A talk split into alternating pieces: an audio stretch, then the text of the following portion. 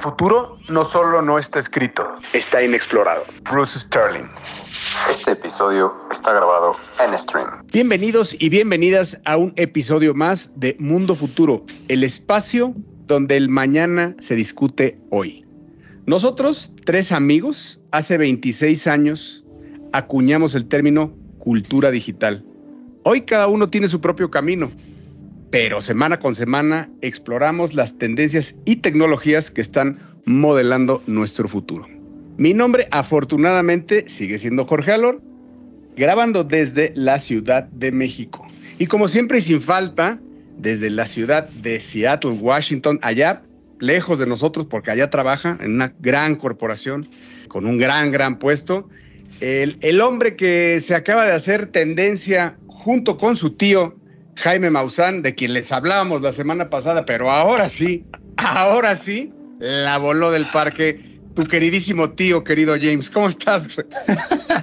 don Jorge, don Mario, don Emilio y a toda la gente que nos escucha, un gran saludo.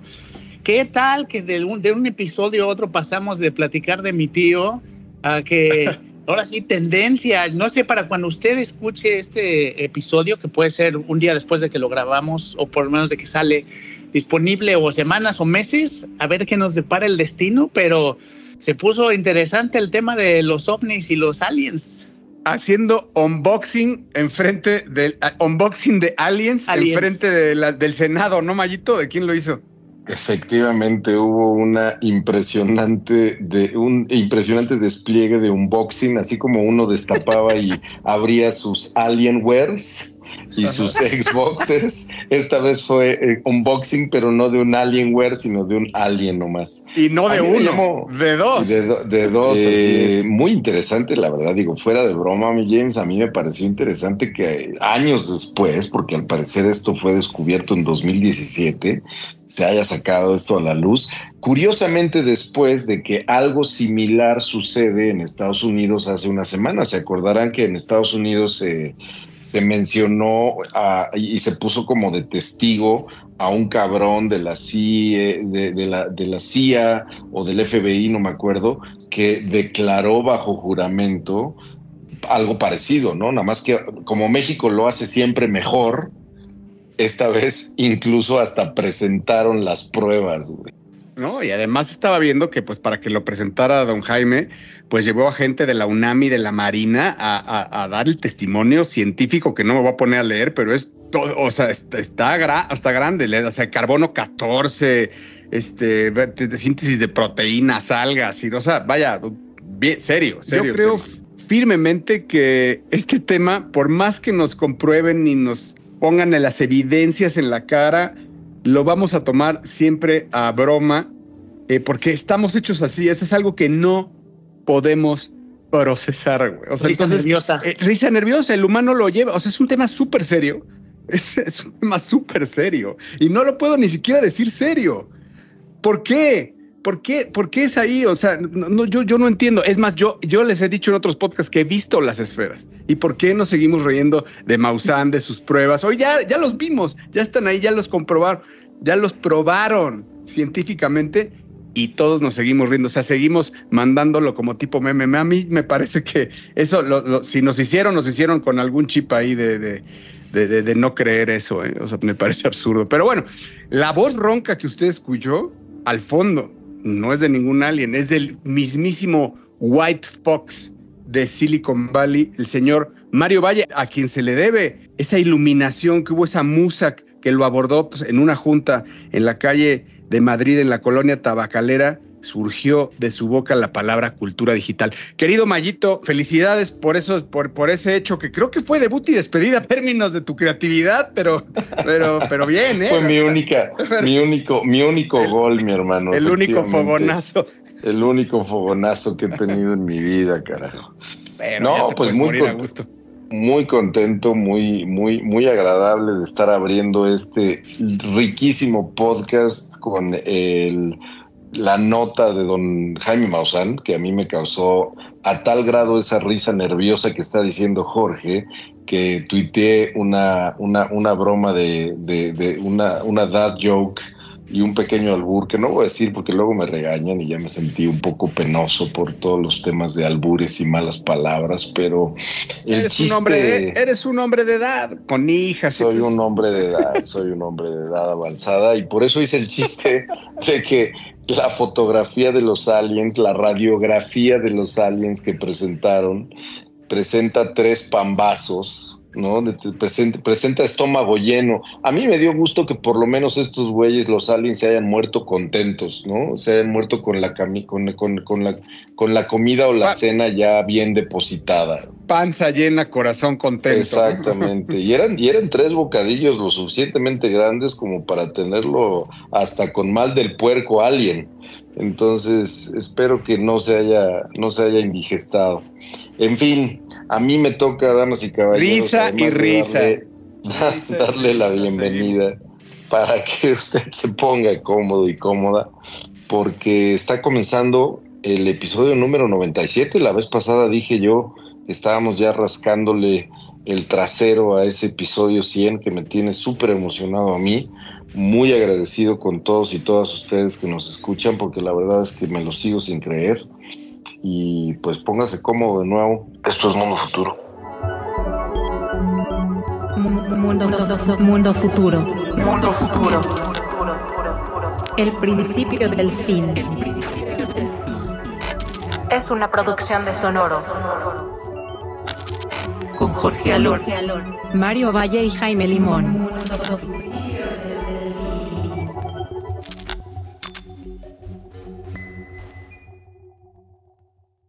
Pues mucho hemos hablado de drones en diferentes episodios, la verdad, desde que desde los primeros episodios de Mundo Futuro, y siempre es de manera sorprendente.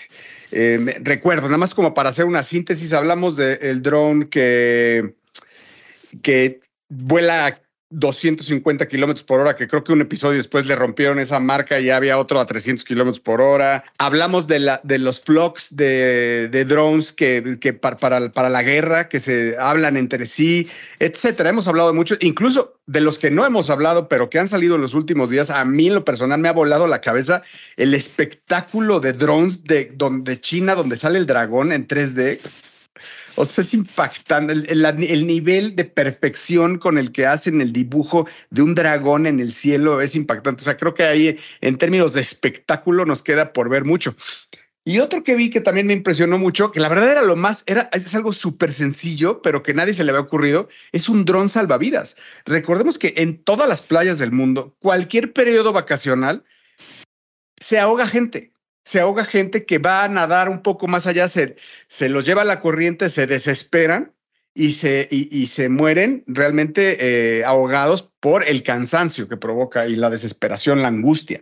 Entonces, para luego, para, los, para toda la gente que salva vidas, pues es pues, difícil porque también pues de que, los tienen que detectar, ir a ellos, que no los ahoguen, ir con una tabla, etc. Entonces, hay un dron salvavidas que me llamó mucho la atención, que sale, eh, que sale inmediatamente que alguien detecta la señal y lleva un salvavidas colgando. O sea, se me hace lo, más tonto, pero que es súper certero, ¿no? Muy eficiente. O sea, van, lo controlan desde tierra, trae, claro que es especial y trae un, un, gancho que, lo, que avienta el salvavidas. Van, detectan a la persona y le avientan un salvavidas, tan tan. ¿Cuántas vidas va a salvar eso? Está increíble. Eh, pero no es el que les quiero contar. Realmente para eh, eh, el que les quiero contar es un dron que, que es más bien, yo diría, es un micro drone que se llama Black Hornet. Y este micro drone eh, eh, eh, tiene la particularidad de ser una, de ser del tamaño, imagínense, lo voy a, lo voy a escribir, es aproximadamente de 10 a 15 centímetros de largo, 10, 10 centímetros, y no es como un mini dron de estos de juguete como los que conocemos en forma como de arañita, sino tiene más bien como la forma de un mini em, helicóptero. Eh, eh, tiene un aspa, un aspa principal y, otra pequeña aspa que es la que lo conduce. Eh, es totalmente silencioso es totalmente silencioso. A, eh, lo que dicen es que a más de tres metros de distancia no es posible para tu, para tu detectarlo por tu oído. Es más bien como el sonido de un mosco, ¿no? Más, más que un mosco, pero es en, ese sentido como un mosquito.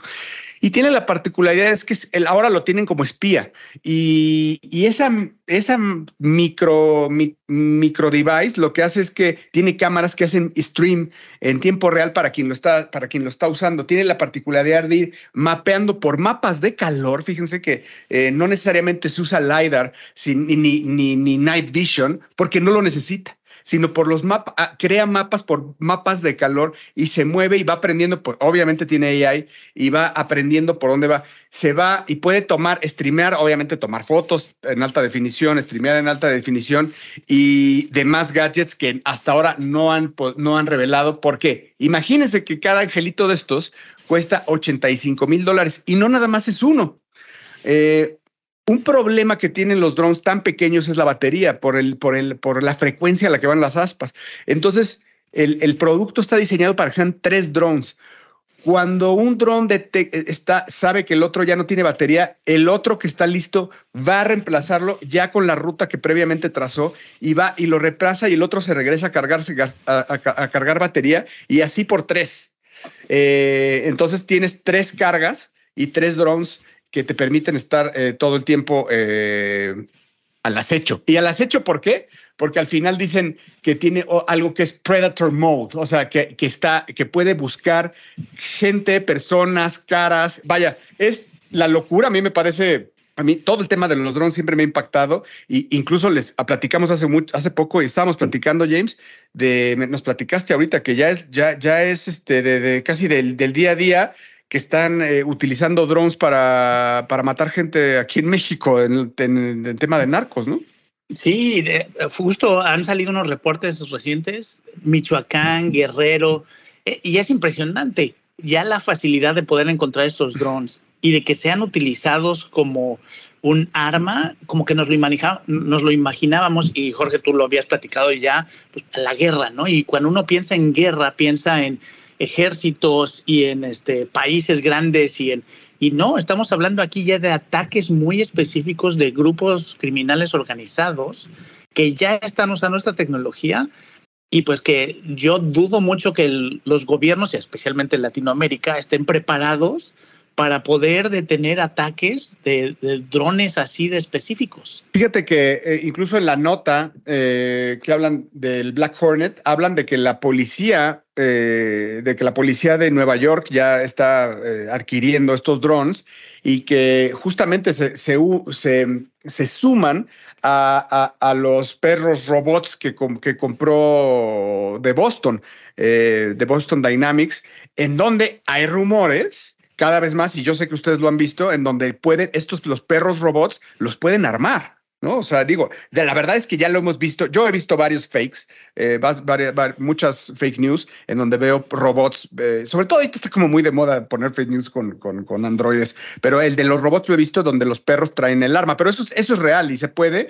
Eh, a ver, si a nivel México hechizo lo están haciendo con drones, pues que le pongan a estos mini eh, de determinada forma explosivos, láser, lo que sea, es relativamente fácil. Al final, la nota es que está usándose como método militar, militar y represivo. En este caso, si se usa para la policía de Nueva York. No es para nada sorprendente, digo, es aterrador esto que estás diciendo en la parte justamente del uso, que para mí no es sorpresa, ¿no? Los drones justamente llevan ya varios años usándose con fines militares y así como lo puede utilizar, por ejemplo, la Guardia Nacional en México, no sé, James, quién los esté utilizando para hacer todos estos ataques en Michoacán, pero si los pueden usar ellos, recordemos que siempre estamos en una curva tecnológica de abaratamiento y de donde el otro lado también puede utilizarlo y contrautilizarlo. Y entonces ahora imagínate ya no tanto ataques terroristas, sino asesinatos perfectamente bien planeados por parte del narco mexicano, donde usando drones pueda justamente hacer uso de esta tecnología, ¿no? Y ese es el ejemplo que estaba yo dando y a lo mejor no fui claro. estos ataques que se están viendo en Guerrero y Michoacán son del crimen organizado y son, están siendo reportados por gente civil en México que dice me están tratando de matar. Llegaron a donde nos estábamos reuniendo, llegaron a mi casa. Entonces ya ese escenario espantoso que te estás imaginando, Mario, del futuro ya es hoy. Veo mi ventana, estamos grabando de noche, o sea, pues indetectable, o sea, me, podrían estar viendo, traqueando. Eh, eh, mi, espacio donde estoy desde mi ventana y no podría ni siquiera poderlo, ni siquiera podría detectarlo, ¿no? Y como dices, Mario, o sea, recordemos el, el primer DJI que, hubo, que era un armatroste de medio metro, que además que, probablemente costaba pues la mitad de esto, probablemente unos 4 mil dólares y tomaba fotografías en baja, en baja resolución hace 10 años, ¿no? Este, hoy un DJI que puede, que un, un DJI que compras en la tienda de la esquina, pues probablemente mida unos 15 centímetros, ¿no? Estamos hablando que este dude eh, es un, es un helicópterito de 7 centímetros, probablemente. ¿Sabes cuánto pesa? 23 gramos, o sea, pesa lo que una, un Apple Watch. O sea, en, la nota del cuate que lo, lo, invitan a un dude ahí del New York Times a volarlo, y, lo agarra así con la, mano como si fuera un colibrí, ¿no? Lo agarra como si fuera un colibrí y lo, y, lo suelta y pues ahí, sí, dice, y se va y le va pasando todo el, la lectura de, de, donde están del mapa de calor, pues es lo correcto decir el mapa de calor. Eh, la verdad es que lo que dices, James, sobre los drones eh, eh, y los ataques en México, además, pues, pues son la, yo creo que de las primeras notas que llegan donde los drones sí van a empezar a cambiar nuestra vida como la conocemos, ¿no? Este, siempre los habíamos visto pues como muy fotográficos de tomas aéreas, eso, pero en esta ocasión y, a partir de ya, yo creo que sí, ya vamos, va a haber un, un antes y un después de este tipo de devices. Estás escuchando, estás escuchando, escuchando. Mundo futuro, mundo futuro. Bueno, pues a mí me toca compartir con, ustedes una nota que en realidad más que, más que nota fue una, me inspiró a una reflexión interesante porque ya saben que a mí me gusta todo el tema histórico y sin duda por muchos lados de la tecnología estamos viviendo momentos históricos absolutamente cruciales.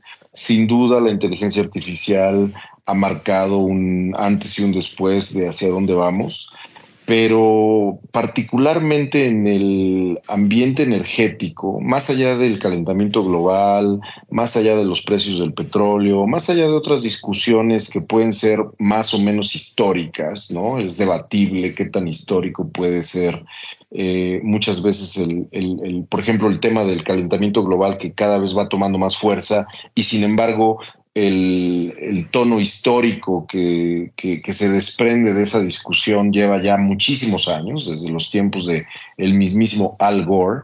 Pero esta nota a la que me refiero y que me dejó verdaderamente pasmado, me hizo, me hizo reflexionar a qué grado estamos viviendo un momento histórico a nivel mundial. Fíjense que la, Agencia Internacional de Energía, eh, por, por sus siglas en inglés, la AIE, la Agencia Internacional de Energía, que es una agencia a nivel mundial, ¿no? que no, no, no pertenece, digamos, a ningún país específico, eh, declaró que estamos oficialmente viviendo el principio del fin, como decimos aquí en este podcast, de la era de los combustibles fósiles, de la era de los combustibles basados primordialmente en petróleo. Esto, la verdad es que fue interesante escucharlo de la Agencia Internacional de Energía, porque literalmente lo que dijo es que la, la, proyección de la demanda de petróleo, de la producción de gas natural, de temas relacionados con el carbón, etcétera, está a punto de alcanzar su, su, su pico, el punto máximo, entre 2025 y 2030 es un cambio absolutamente sin precedentes en, no solamente, como decíamos, fuera del aire en la demanda de combustibles, sino también en el consumo de los mismos. Eh, perdón, en la producción de los mismos, porque la demanda es el consumo de ellos. Eh, hay, hay varias razones por las cuales se pueden atribuir estos cambios o este cambio histórico? Primero que nada, pues definitivamente la energía renovable y la fortaleza que ha tomado eh, las energías limpias en, esta, en esta explosión que lleva ya varios años y que estaba yo diciendo hace un momento, pues es bastante, bastante notable, ¿no? La, la cada vez más presencia de vehículos eléctricos, eh, en fin, todo lo que se les pueda venir a la mente que tenga que ver con energías limpias, eh, las baterías por todos lados, las fuentes de poder que no tienen que usar ningún tipo de combustible o gasolina, todo eso ha ido poco a poco en el consumo personal e industrial teniendo un impacto pues bastante fuerte en este fenómeno. Pero no es solamente es la, no, no es la única, no es la única razón. Ha habido una serie de razones que no son tan obvias que verdaderamente han hecho que se acelere justamente este pico en el consumo y en la producción de, combustibles fósiles. Y me estoy refiriendo, por ejemplo, a la guerra entre Rusia y Ucrania, que es algo, además, impactante, es algo que lleva literalmente desde febrero del 2022. Y la razón por la cual se aceleró este pico en el consumo y la producción de estos combustibles fósiles a tal grado que vamos a empezar a ver un declive impresionante es justamente porque la guerra entre Rusia y Ucrania ocasionó, por ejemplo, alguna vez lo platicamos aquí en un episodio, eh, hablando de la dependencia tremenda de Alemania con el gas natural eh, ruso, ¿no? Por ejemplo. Eh, y obviamente esto se interrumpe en el momento en que el mundo occidental le mete un montón de, bloqueos a Rusia pero pues se mete un, específicamente Alemania y muy buena parte de Europa, se mete un balazo en el pie porque al bloquear a Rusia se bloquean a sí mismos desde el punto de vista de la estructura mercantil de los combustibles fósiles.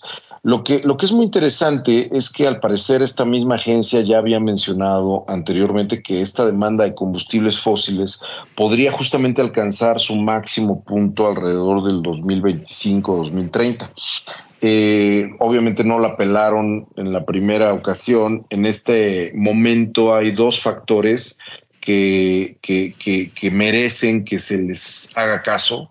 Uno de ellos es el cambio dramático que el mundo árabe está teniendo hacia la búsqueda de diversificación de su economía. ¿A qué me refiero con esto? Y bueno, aquí en este podcast hemos, eh, me ha tocado incluso grabar este podcast desde Abu Dhabi, hemos ido varias veces eh, ese, ese plan del fondo va lento, pero va pues más o menos con paso seguro, con temas ah, que me llaman la atención para crear el fondo de Altos Ventures en Abu Dhabi. Entonces me ha permitido ver de primera mano qué está sucediendo en los países árabes. Y sin duda, James y Jorge, lo que sí les puedo decir es que la urgencia, la ansiedad, la angustia gubernamental de los países árabes por moverse de depender de el petróleo a crecer los mundos, por ejemplo, de las startups tecnológicas, el mundo del entretenimiento, el mundo del deporte y todas estas compras impresionantes que está haciendo y contrataciones que está haciendo, por ejemplo, Arabia Saudita alrededor del fútbol, no es algo que esté lejano a este fenómeno, ¿no? Y finalmente, el papel de China en, este panorama que estoy platicando, pues también es esencial. Se, han eh, visto cambios estructurales en la economía de China, que justamente vamos a hablar un poco más de eso con James, pero la verdad es que el alejamiento de la economía china, de la industria pesada, hacia una industria de servicios, pues ha hecho efectivamente que el consumo de energías sucias, de energías pesadas, disminuya en un país que tiene miles de millones de personas y miles de millones de industrias y miles de millones de empresas. Y esto hace que la demanda y el uso y la producción de combustibles que dependen de, los fósiles, el gas natural, la gasolina, bueno, la gasolina es un producto refinado del petróleo, pero al final del día está impactando también muchísimo el papel de China. Entonces, a mí, a ver qué opinan de esto que voy a decir, pero esta transformación energética que estamos viviendo, a mí me fascina, me fascina pensar que es historia escribiéndose, que es historia que nunca, nunca, nunca nos había tocado ver y que pues no hay vuelta atrás, es un punto de no retorno en la, en, la configuración desde económica, pasando por política y hasta cultural del planeta, cuando pasemos ahora sí a estar permanentemente en un declive alrededor del el consumo y producción de los combustibles fósiles, lo cual me hace pensar tristemente, y digo tristemente porque estoy acostumbrado a poner siempre panoramas oscuros, pero esta vez lo digo tristemente, pues porque todo parece indicar que la segunda mitad del siglo XXI se puede poner muy esperanzadora. La segunda mitad del siglo XXI quizá sin combustibles fósiles puede tener una reversión en, en, esta pesadilla y en este horno llamado planeta Tierra que está a punto de valer madre si no nos detenemos, ¿no? Pues Mario, sí, la verdad es que creo que se van a juntar varias cosas en los próximos años, ¿no? Ah, justo lo que nos platicabas en cuanto a eh, no solo la, el, cambio en cuanto a la disponibilidad, sino también el cambio forzado que creo que vamos a tener que hacer por cambio climático conforme eh, es ya tan aparente para, o se va a volver tan aparente para la mayoría de la población los, los cambios tan dramáticos que estamos viendo en el clima y que como que se han, se han postergado cambios muy grandes eh, en base a toda la inversión que han hecho estas empresas de energía, ¿no? Donde han tratado de, de guardar información, de, no, de, de detener el cambio, ¿no? Y como decías, creo que el cambio entonces se va a acelerar entre la necesidad de controlar de alguna manera todo lo que estamos haciendo que está impactando el planeta, eh, más eh, la, falta de disponibilidad de algunos de estos sistemas, más el cambio de tecnologías que no requieren ¿no? Eh, ya estos combustibles. Y vamos a ver una industria que lleva décadas cientos de años probablemente desde que tenemos máquinas que utilizan estos sistemas o que se este, utilizan energía eh, eh, fósil, de pronto en 5 o 10 años le vamos a dar la vuelta. Yo creo que eso es lo en base a los datos que estás este, mencionando, ¿no? En, en datos, aunque pase, aunque tome un poquito más de tiempo, creo que el acelere y los cambios van a ser mayores y sobre todo lo que va a ser bien interesante es ver cómo afecta industrias, cómo consumimos ciertas cosas y además cómo afecta diferente, en diferente ritmo a, a, cada país. O sea, seguramente los últimos en cambiar serán los países que son más dependientes de esto, que tienen menos recursos. Eh, yo no sé, por ejemplo, México, Latinoamérica, Latinoamérica ¿dónde acaba con esto? ¿no? Eh, donde son países y regiones que se han dedicado a seguir viviendo de, del petróleo y el día que esto deja de ser relevante fuera de su territorio, yo creo que va a haber un cambio muy fuerte en cuanto a su posicionamiento global. Esto que dices de México, James, es impresionante porque en lugar de que hubiéramos comenzado este sexenio con un programa bien estructurado para aprovechar la energía solar, donde México podría ser, por ejemplo, una superpotencia, y no lo digo yo, lo dice la ciencia, el trópico de cáncer y el lugar donde le pega el sol a México es uno de los lugares más privilegiados del planeta entero, donde si México se pusiera la pila a nivel gubernamental para aprovechar la energía solar, otro gallo nos estaría cantando, en lugar de estar construyendo refinerías fantasma que se inundan cada que llueve un poquito, ¿no? Estás escuchando, estás escuchando, escuchando. Mundo futuro, mundo futuro. Y bueno, Mario mencionaba China. Eh, aquí, si usted ha, ha estado siguiéndonos en este podcast, ah, sabe que hemos hablado de China como un jugador importantísimo en el futuro de la humanidad, eh, eh, no solo en, por por el tamaño de su economía, por la cantidad de gente que vive en China, sino también porque ha sentado ciertos, precedentes y ha aplicado ciertas eh, normas y, y ciertas formas de vida que resultan bien interesantes de seguir por el impacto que tienen durante los años. Hace algunos episodios platicamos sobre el impacto demográfico ¿no? en China y cómo esta política de solo tener un hijo por familia que implementaron de manera muy ruda, estamos hablando de que había castigos, había este, en algunas pequeñas poblaciones de China de, este, lo llevaban hasta niveles de aborto forzado, ¿no? Si había más de un hijo por familia, algo muy, muy fuerte. Bueno, ahora están tratando de cambiarlo eh, y saben que les está afectando. Todas las proyecciones dicen que en base al crecimiento demográfico que se está desacelerando, eh, es probable que su plan de pasar a la economía americana no va a suceder. Y bueno, todo esto se lo platico como contexto por algo que están viendo ahorita y que la verdad a mí me impactó y que seguramente vamos a ver impacto más allá, ¿no? En este mundo futuro del que siempre platicamos. Y el dato es el siguiente. Eh, el gobierno chino reporta de manera mensual el número o el porcentaje de jóvenes de 16 a 24 años que se encuentran desempleados, sobre todo en zonas urbanas. Y este número ha crecido, pero el crecimiento que ha tenido en los últimos seis meses lo llevó al punto donde de plano el último número dijeron no lo vamos a publicar porque es tan alto que no tenemos que revisarlo. Eh, de manera extraoficial, eh, se habla de el doble del número oficial que tenían. 21% de los jóvenes de 18 a 24 años no están trabajando. 20%. El número extraoficial es que podría ser hasta 46%. Imagínense, casi la mitad de la población joven en zonas urbanas en China no está trabajando. Y usted diría, bueno, es que no hay trabajo.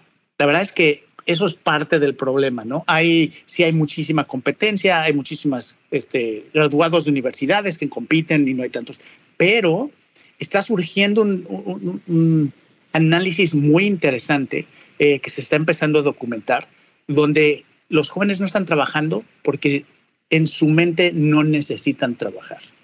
Y les platico, si les suena un poquito, si usted vive en México y conoce el término nini, a lo mejor le va a saltar a la cabeza, eh, ni trabajo ni estudio, y es donde están estos jóvenes, pero por una razón muy diferente. Y es que siguiendo esto que les estaba comentando de un hijo por familia, lo que están viendo es que uno, pueden vivir con sus papás hasta los 40 años, pues eso es normal en algunos lugares de China, ¿no? Eh, entonces no tienen gastos en este momento y saben que tienen su futuro asegurado porque sus abuelos ahorraron mucho, es muy común en China, el ahorro es muy, es muy normal y ahorran bastante. Los abuelos ahorraron, los papás ahorraron y no tienen a quién más dejarle las herencias.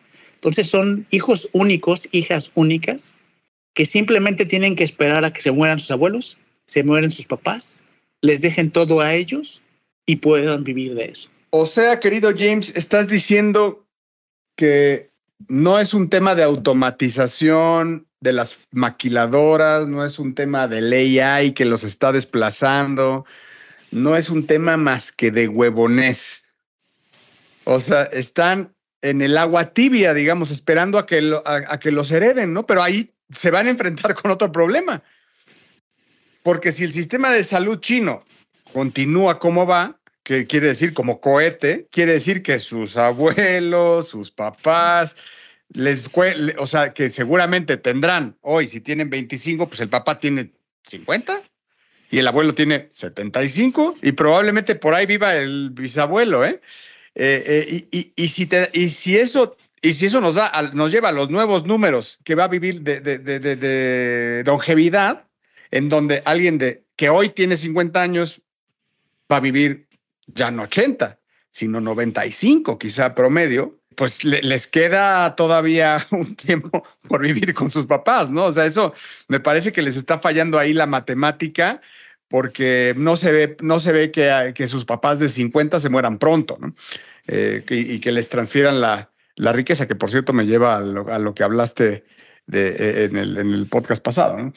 Eh, entonces, vaya, hay un problema de millennials que, que, que yo creo que vienen arrastrando y, de, y, y, para mí, James me suena más a depresión, ¿eh? o sea, me suena más a, a, un tema de depresión, de, de el, gobierno, o sea, recuerden que pues, China no está tanto en el en el tema capitalista de la meritocracia, déjenme borrarlo de en, ese, en, ese, sentido, y, probablemente hay un tema de, pues a mí, entre mis papás y el gobierno me sacan del problema, ¿no? Eh, y es un tema de, no ir por más, de no competencia, de, depresión al final eh, profesional, déjame decirlo de esa forma. De falta de hambre, ¿no? O sea, un asunto donde China culturalmente, desde finales de los ochentas, principios de los noventas, cuando comenzó a explotar su, su, economía, como que se la empezaron a creer y a querer y a crear con toda razón, además, porque el Producto Interno Bruto anualmente en los noventas y en los early 2000s, eh, definitivamente China aplastaba al resto del mundo, pero se durmieron literalmente en sus laureles estructuralmente y culturalmente, desde el punto de vista de identidad, pues es un efecto TikTok el que estamos viendo, cabrón. El efecto TikTok de madrear el cerebro a tal grado de decir no necesito trabajar y yo lo que quiero es seguir viendo gente bailando. Recuerda que TikTok no es lo mismo allá que aquí. Allá no hay gente bailando, eh, TikTok es educativo. Pero más allá de eso, ¿qué te parecería si te dijera que hay dos mil Marios Valles tratando de hacer exactamente lo mismo que tú? Exactamente lo mismo que tú, que en donde quizás pues tendrás que competir contra uno, con cada uno de ellos que tienen mejores aptitudes, cualidades, herramientas, wow. mentalidad. Y entonces dices, güey, ¿por? ¿No? O sea, yo, yo, yo, mejor me quedo en mi casa, ¿no? O sea, probablemente a esperar a, a, a mejor me quedo en mi casa esperando a, a que el gobierno me mantenga porque no tengo oportunidad, es un tema de oportunidad. No hay oportunidad con ese nivel de competencia, ¿no? O sea, vaya, lo ves en los, eh, en los, en los, los deportistas, ¿no? De, de, de, de, hay miles de clavadistas, ¿no? Pues claro que son potencia. Hay miles, hay, hay miles de candidatos en todo, en todo, ¿no? Entonces eso también hace que las empresas pues tengan a la mejor gente trabajando a la más despierta, a la más echada para adelante, a la más competitiva.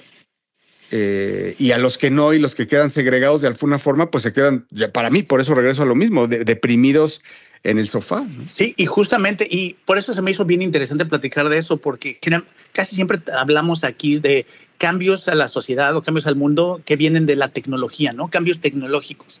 Y aquí estamos hablando de un futuro definido por políticas sociales o políticas gubernamentales, ¿no? A una sociedad del tamaño de China, donde al haber decidido hace algunas décadas que solo podía haber un hijo por familia, trazaron una ruta para su país que no vamos a ver en otro lado del mundo. O sea, en ningún otro lado del mundo va a haber tantos hijos únicos, ¿no? Es un país de hijos únicos. Eh, y el impacto social que tiene eso, y como, como tú dices, Jorge, que puede ir desde depresión. Y el, el tema siempre con China es que, como lo mencionas, el volumen de gente que estamos hablando. Y el reto grande que tiene el gobierno, y es por eso que mucha gente eh, cree que las políticas que el gobierno ahorita en China está imponiendo mucho más restrictivas son porque tienen miedo, porque toda la, la historia dice que cuando tienes esta cantidad de gente joven, preparada, pero sin nada que hacer, es cuando empiezas a ver movimientos sociales y sociales. Y se complica más, Ma Mayito, te, te, iba a decir, porque tú, desarrollaste ese tema, en donde además tiene el problema poblacional por lo del one, de, de one, iba a decir one computer per child, pero es este por el por el un hijo por familia, este en donde hace poco este fin de semana platicaba eso, que pues ahora son una superpotencia, pero tienen un ritmo negativo de población que no pueden frenar, tienen un problema grave, ¿no? Y el, el problema más grave que tienen se llama India o Barat, como le quieras decir. Estás escuchando, estás escuchando, escuchando. Mundo futuro, mundo futuro. Y bueno, las recomendaciones de este episodio, eh, quiero compartirles un libro que se me hace bien interesante, que ayuda a explicar un poco por qué y cómo llegamos al punto donde estamos como sociedad eh, en cuanto a nuestra relación con los medios sociales. Y es un libro, el libro se llama La máquina del caos o The Chaos Machine del escritor Max, Max Fisher. Y básicamente lo que habla es de cómo se dieron las cosas para que un YouTube, un Facebook, un, eh, un ah, TikTok, todas estas empresas de medios sociales crecieran, pero sobre todo desde el impacto y cómo este, están reestructurando la manera en que las personas se comunican entre sí. Entonces, un libro muy recomendable de nuevo, si les interesa toda la parte de medios sociales y la tecnología aplicada a la sociedad. Eh, la máquina del caos o Chaos Machine de Max Fisher, muy buen libro. Pues yo no les voy a recomendar un libro.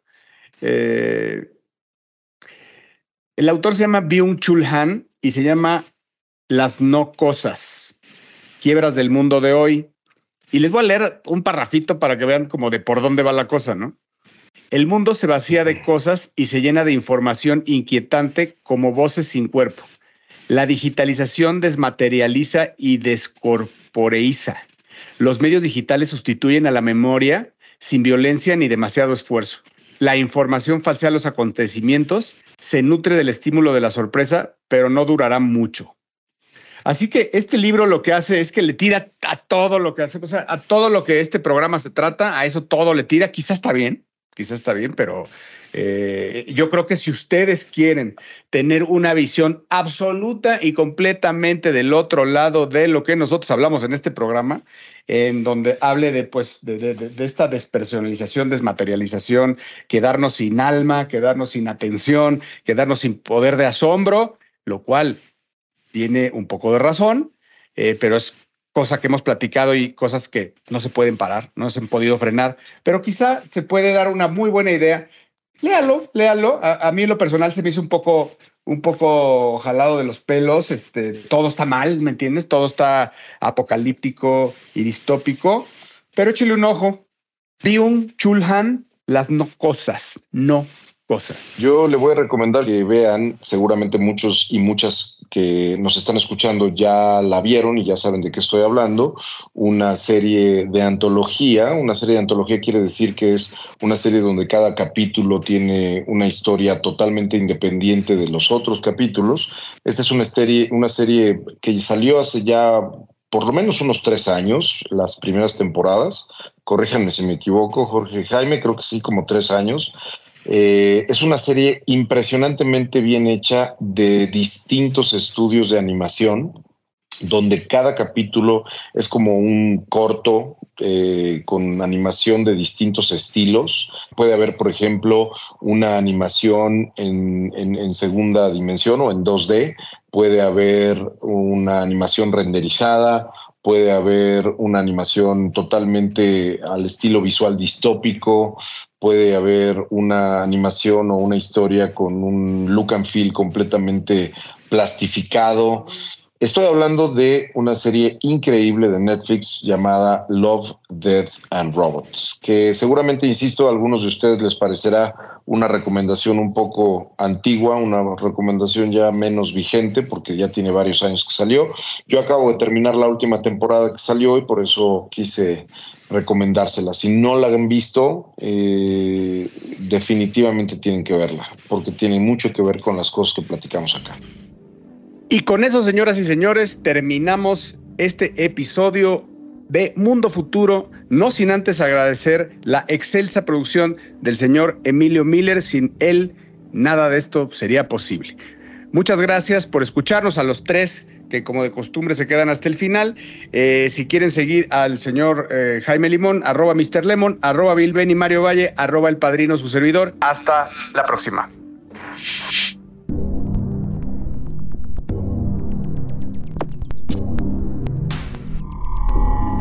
Esto fue, esto fue, Mundo Futuro, Mundo Futuro, el principio del fin. Síguenos en Twitter, Spotify y Apple Podcasts.